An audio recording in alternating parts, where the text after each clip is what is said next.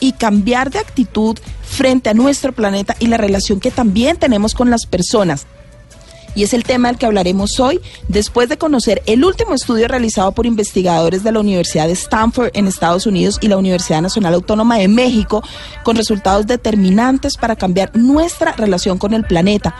¿Qué está pasando? ¿Qué está pasando con las especies? Estamos frente a la sexta extinción. Ustedes saben que cuando se extinguieron los dinosaurios hace 66 mil millones de años, un meteorito golpeó la península de Yucatán y se extinguieron. Y ahora estamos frente a la sexta extinción. Hoy está con nosotros Gerardo Ceballos para hablar de este tema y de los resultados de esta investigación. Él es investigador eh, titular de la Universidad, del Instituto de Ecología de la Universidad Nacional Autónoma de México y va a hablar con nosotros sobre esto. ¿Qué significa la sexta extinción? Gerardo, muy buenos días y gracias por estar con, nosotros en, en Blue Jeans y en nuestra sección en Blue Jeans Verde. Gerardo. Sí, bueno. Buenos días. Buenos días, muchas gracias. Aquí muy contento con ustedes. Qué bueno, qué bueno que pueda estar con nosotros este ratico y compartir sobre esta noticia tan importante. Bueno, hablemos de cifras y de esta investigación que ustedes han realizado. Hablemos de esa sexta extinción que estamos viviendo hoy en el planeta. Sí, claro, mira, brevemente, en la historia de la vida en la Tierra ha habido cinco extinciones que los científicos llamamos masivas porque han sido catastróficas, provocadas por un meteorito, como dijiste, o algo así. Extinguieron entre el 70 y 90% de los animales que había en el planeta y fueron muy rápidas en tiempo geológico, es decir, en miles, o millones de años. En este caso, fíjate lo que encontramos que es muy interesante, es que primero hace dos años hicimos un estudio y encontramos que las especies de vertebrados, o reptiles que se extinguieron en 100 años, deberían haberse extinguido en tiempos normales en 10.000 años.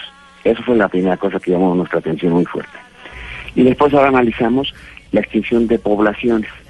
Es decir, si los, los leones tenían un área de distribución de 100, eh, por ejemplo, de 100 eh, mil hectáreas o 100 mil kilómetros cuadrados hace 20 eh, años, ¿cuánto queda ahora? ¿Sí?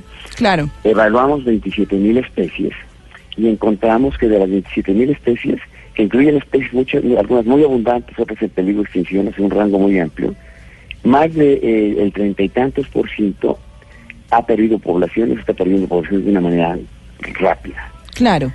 Es decir, estamos encontrando, lo, que esto parece para nosotros, es que estamos aniquilando, por eso llamamos a la naturaleza, es decir, nuestras actividades, las actividades del hombre, están siendo tan graves que estamos eliminando gran parte de los animales y de las plantas que habitan en la Tierra.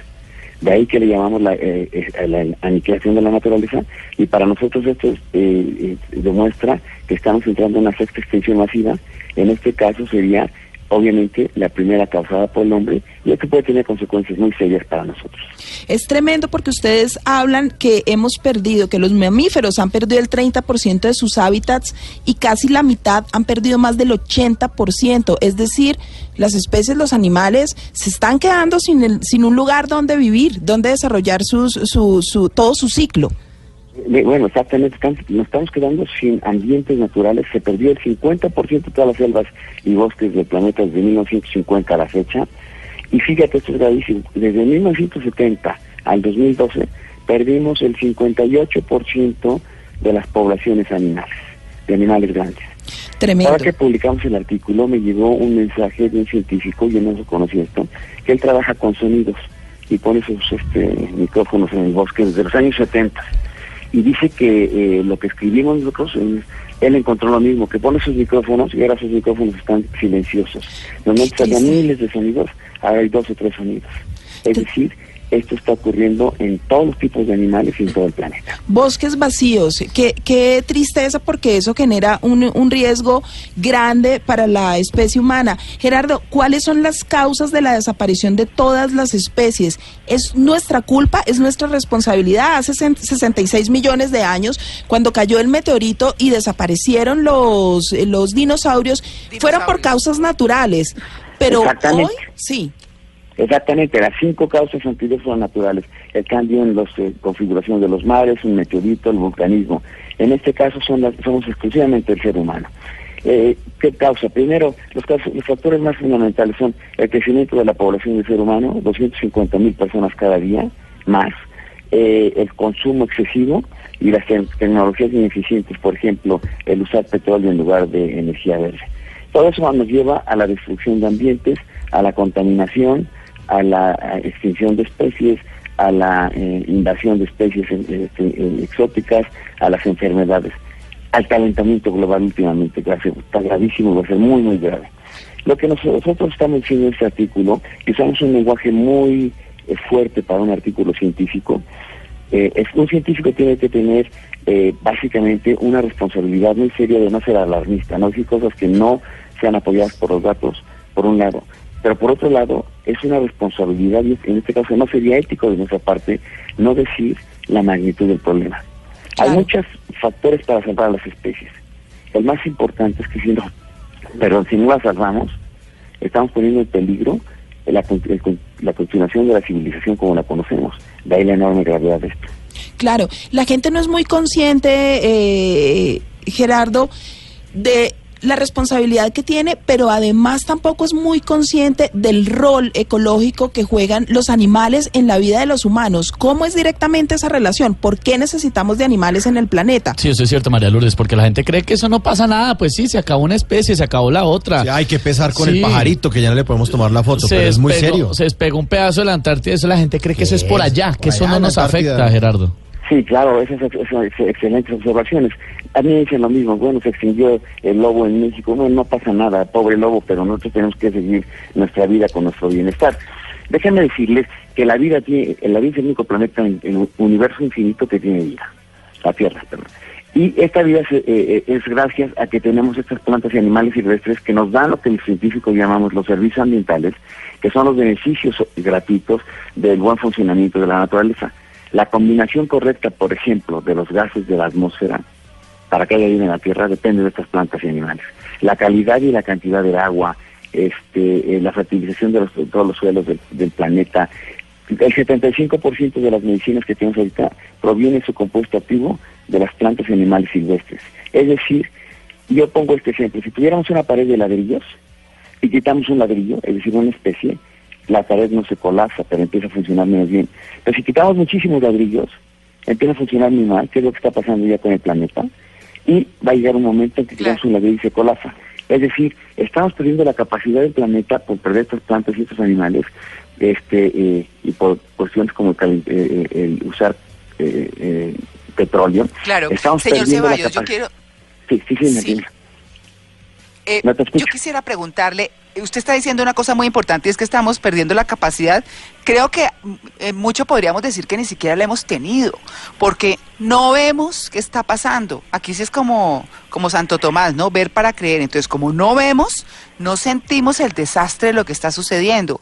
Y es mucho más lo que desaparece que no conocemos, pero hacemos gran alaraca a través de los medios de comunicación y de distintas publicaciones para decir ahora salió, se descubrió una rana fosforescente o se descubrió tal que cual especie, pero no sabemos día a día cuántas especies están desapareciendo. Usted tiene una cifra de eso, usted tiene una cifra de a hoy cuántas especies han desaparecido y cada día cuántas, así sean microorganismos, van desapareciendo del planeta? Mira, esa pregunta es muy difícil de contestar por tres razones. Primero, en el planeta hemos descrito dos millones de especies de un estimado científicamente, de un estimado de 100 millones. Es decir, cada vez que destruimos selva o bosque estamos destruyendo muchísimas especies sin siquiera saber cuáles son. El segundo es que presente el conocimiento eh, de, cómo están las poblaciones de las especies es difícil. Y el tercero es que muchas veces una población no se considera extinta, una especie no se considera extinta, aunque queden dos individuos. O sea, funcionalmente ya no está. Yo decía que estamos perdiendo la capacidad, no los seres humanos, sino estamos, estamos destruyendo la capacidad de la Tierra de mantener la vida en la Tierra en general y la vida de nosotros. Lo grave de nuestro trabajo es que encontramos que si no se hace algo, y esto coincide con trabajos, muchísimos otros temas de, eh, ambientales, que pues, estamos en la posibilidad de que haya un colapso, fíjense lo grave que es esto, que haya un colapso de la civilización en pocas décadas. Es decir, nunca antes la historia, eh, eh, habíamos enfrentado en la historia de la humanidad un problema de esta magnitud, excepto una guerra nuclear. Claro. De ahí la importancia de estos datos y de ahí que estemos diciendo lo que tú bien mencionaste, generalmente ni siquiera nos damos cuenta, eh, pobrecitos animalitos ya se extinguió, bueno, seguimos para adelante.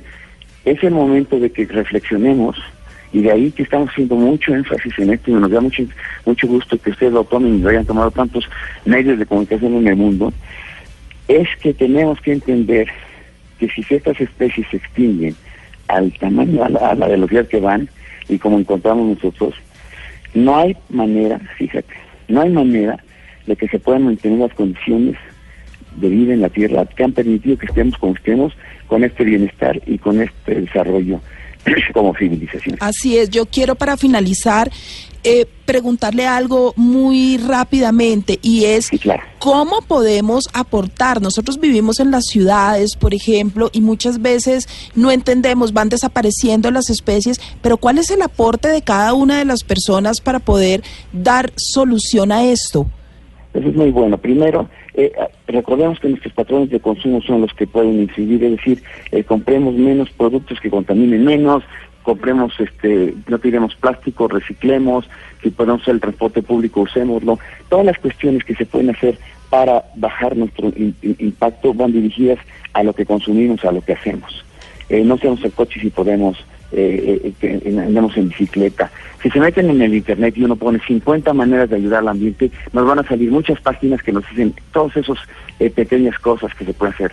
La otra es defender, por ejemplo, en Colombia, defender las parques nacionales, presionar al gobierno a que haya más protección de sus especies, entender que si siguen perdiendo, leí que había las tasas de deforestación ahora en Colombia son de las más altas en el mundo. Eso es atentar contra el bienestar de los colombianos a corto, a mediano y a largo plazo. Así es, bueno, pues Gerardo, muchísimas gracias. Es Gerardo Ceballos, investigador titular del Instituto de Ecología de la Universidad Nacional Autónoma de México. Muchísimas gracias por habernos regalado este tiempo para hablar sobre este tema tan importante, esta investigación publicada por la Universidad de Stanford y por ustedes sobre la sexta extinción.